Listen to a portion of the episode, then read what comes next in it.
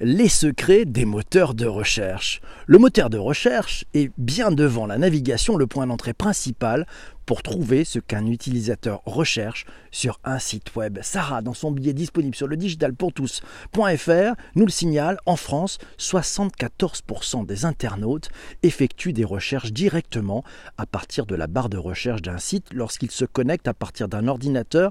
Et sache-le, 67% des internautes se connectent à partir d'un terminal mobile. Oui, c'est une enquête de chez SenseFuel 2019. Elle a été portée sur 1271 utilisateurs. Un moteur de recherche, c'est quoi et ça marche comment? Oui, un moteur de recherche, c'est une application web qui permet à un utilisateur d'effectuer une recherche en ligne, c'est-à-dire de trouver des ressources à partir d'une requête composée de termes. Les ressources peuvent être notamment des pages web, des articles de forum, des images, des vidéos, des fichiers, des ouvrages, des sites pédagogiques, des applications ou même des logiciels open source. Le fonctionnement d'un moteur de recherche se décompose en trois processus principaux. Le premier, c'est l'exploration, ou ce qu'on appelle le crawl, C-R-A-W-L. L'activité de crawling d'un moteur de recherche désigne le processus par lequel un moteur va explorer les différents contenus rencontrés sur Internet, sur un site web ou sur une application en particulier. Pour un site web ou une application, le fait que ces contenus soient crawlés est le préalable à une indexation et à une visibilité plus ou moins favorable dans les résultats des moteurs de recherche. L'indexation, c'est le processus qui consiste à extraire les mots ou les ressources qui ont été préalablement enregistrés dans une base de données. Chaque terme aura un poids qui permettra d'ajuster la priorité et la pertinence des résultats de recherche. L'indexation, elle s'effectue après un ensemble de traitements syntaxiques et sémantiques qui sont souvent basés aujourd'hui sur l'intelligence artificielle. La recherche, quant à elle, correspond à la partie requête du moteur qui restitue les résultats.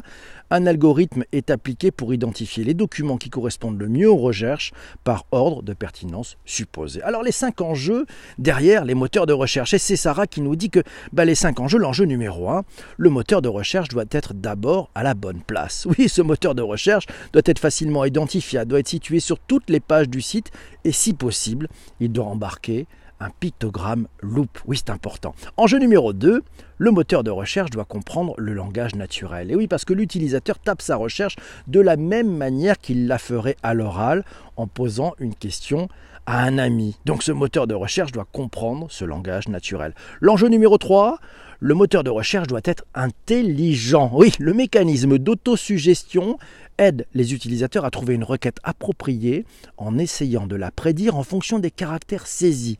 Il n'améliore pas la vitesse de navigation, mais il fonctionnera comme un guide. Oui, l'enjeu numéro 4, le moteur de recherche doit être rapide. Oui, c'est ce qu'on appelle le search ending. Oui, c'est un outil qui accroît énormément les moteurs de recherche. Lorsque le client commence sa recherche sur le moteur, le site internet doit être capable de lui proposer des résultats le plus rapidement possible. Enjeu numéro 5, le moteur de recherche doit savoir personnaliser, garder les recherches récentes et ou donner la possibilité de sauvegarder une recherche pour éviter de tout saisir à nouveau. Et puis il doit aussi savoir proposer des résultats déjà cherchés ou en lien avec l'expérience de navigation précédente. Des exemples, des cas d'usage, tu en veux, tu en auras. Voilà ces exemples à propos des moteurs de recherche. Certains sites web nous signalent Sarah offre un moteur de recherche comme principale fonctionnalité. Ce sont des instruments de recherche sur le web sans intervention humaine. Ils sont basés sur des robots encore appelés des bots, des spiders, des crawlers ou des agents, qui parcourent automatiquement les sites à intervalles réguliers afin de découvrir de nouvelles adresses URL. Tu sais, le. Voilà, c'est ça. Mais c'est ça, c'est une URL. Par exemple, Googlebot, c'est le user agent du crawler de Google. BingBot, c'est le user agent de Bing, du moteur Bing. Et Applebot, c'est celui d'Apple. Voilà, la liste des différents moteurs de recherche, tu les retrouveras sur le site ledigitalpourtous.fr dans l'article de Sarah.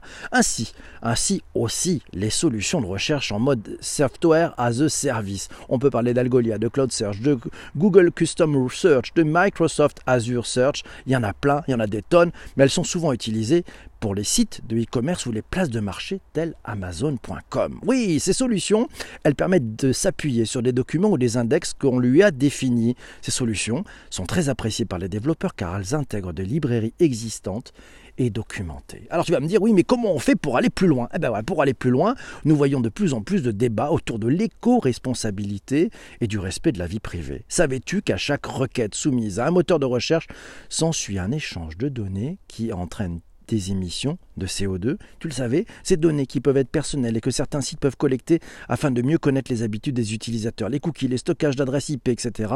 Et ça permet de pousser aussi des publicités au bon moment. Ouf, vaste sujet. Mille merci d'avoir écouté cet épisode jusque-là. Je te laisse, j'ai rendez-vous avec les personnes qui sont en direct sur Twitter. A tout de suite.